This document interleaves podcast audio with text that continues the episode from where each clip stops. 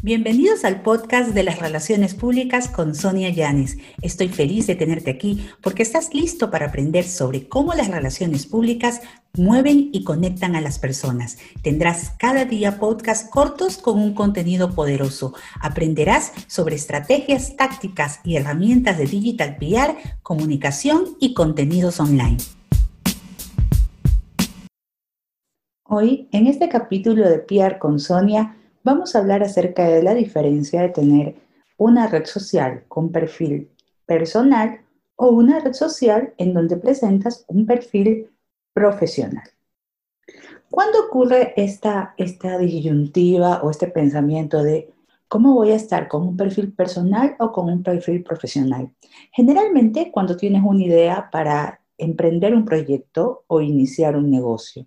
Puede ser un negocio formal que incluye oficina, un local al público, servicio de consultoría o un emprendimiento digital.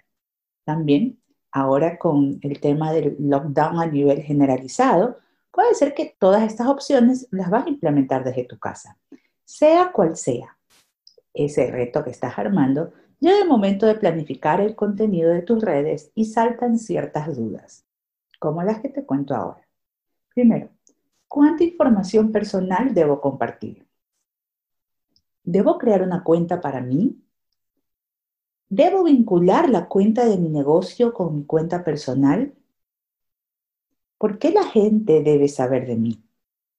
¿Debo borrar todas las fotos e iniciar una cuenta desde cero? Bueno, vamos paso a paso y te contestaré estas preguntas desde mi experiencia y la gestión con las cuentas de clientes voceros y la mía propia. ¿Cuánta información personal debo compartir?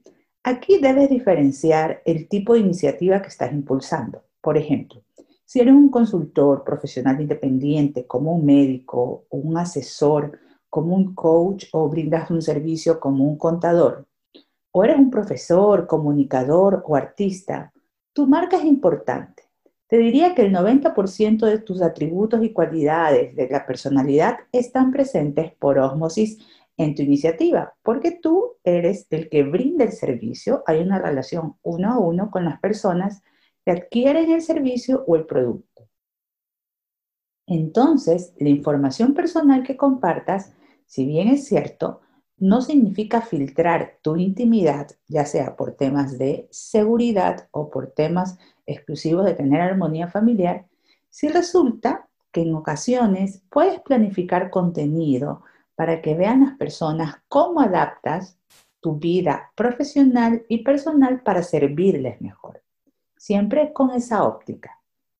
Segundo, ¿debo crear una nueva cuenta para mí, arrancar desde cero y vincularla con el nombre de la marca o con contenido de la marca?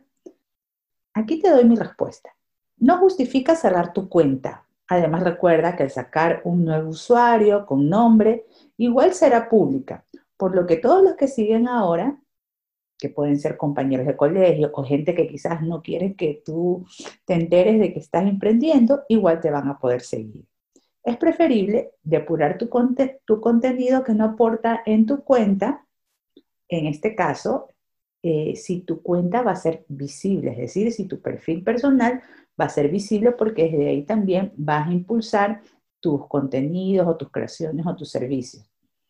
En todo caso, si tú no quieres tener ese grado de visibilidad, lo que haces es hacer una cuenta privada o reservada. Pero siempre considerando que dependiendo del tipo de orientación de tu negocio o actividad, hay redes sociales que aplican para tu caso.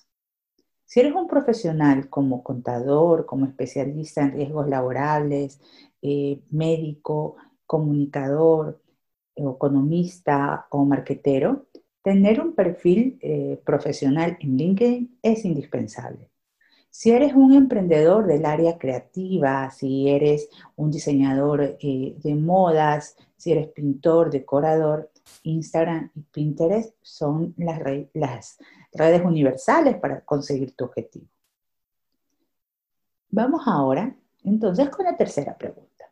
¿Debo vincular la cuenta de mi negocio con mi cuenta personal? Te tengo una buena y una mala noticia, que puedes tenerlas por separado, no es necesario que tu cuenta personal se transforme en la cuenta de tu negocio. Esa es la buena noticia si estás haciéndote esta pregunta.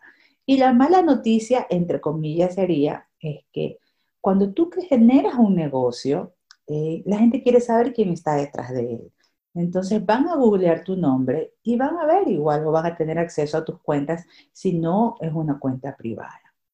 Y en el caso de que tienes una iniciativa que quieres darle impulso para salir en medios, para tener mejor reputación, para que la gente te distinga, para que te inviten a live, todas estas personas que te quieren invitar quieren rastrear tus redes sociales. Entonces, si tus redes sociales son cerradas, si no tienes una comunidad, si no publicas contenido de valor, ellos no van a poder calificar qué tan buena fuente o qué tan buen invitado puede ser porque no hay un espacio en el entorno digital en donde tú aportes ese contenido que te distinga de otro. Aquí también tenemos eh, otra pregunta que muchos se van a hacer. ¿Por qué la gente quiere saber de mí o debe saber de mí? Bueno, porque todos tenemos una historia que contar. Y si tu prioridad en este momento es impulsar tu negocio y vas a poner tus años de experiencia como soporte o como base para indicarle a la gente que tu negocio va a funcionar, no puedes fundamentar el negocio en tus conocimientos y adicional no tener una huella digital que refleje esos conocimientos. Y parte importante de la huella digital que crea esta imagen digital y proyecta una reputación es el contenido que generas en tus redes sociales o en plataformas digitales. Y también te quiero decir algo. Cuando hablamos de el, el yo, el yo SA, ¿qué es el yo SA? Significa yo soy mi empresa, ¿no?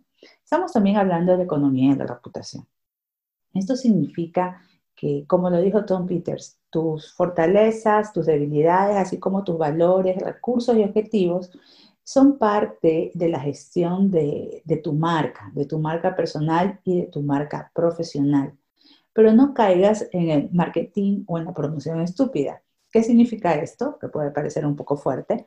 Pues que bueno, sí, tú puedes publicar tu contenido porque al fin y al cabo es tu red, pero no pierdas el objetivo o el foco de cuáles son los objetivos que quieres lograr en este tiempo inmediato.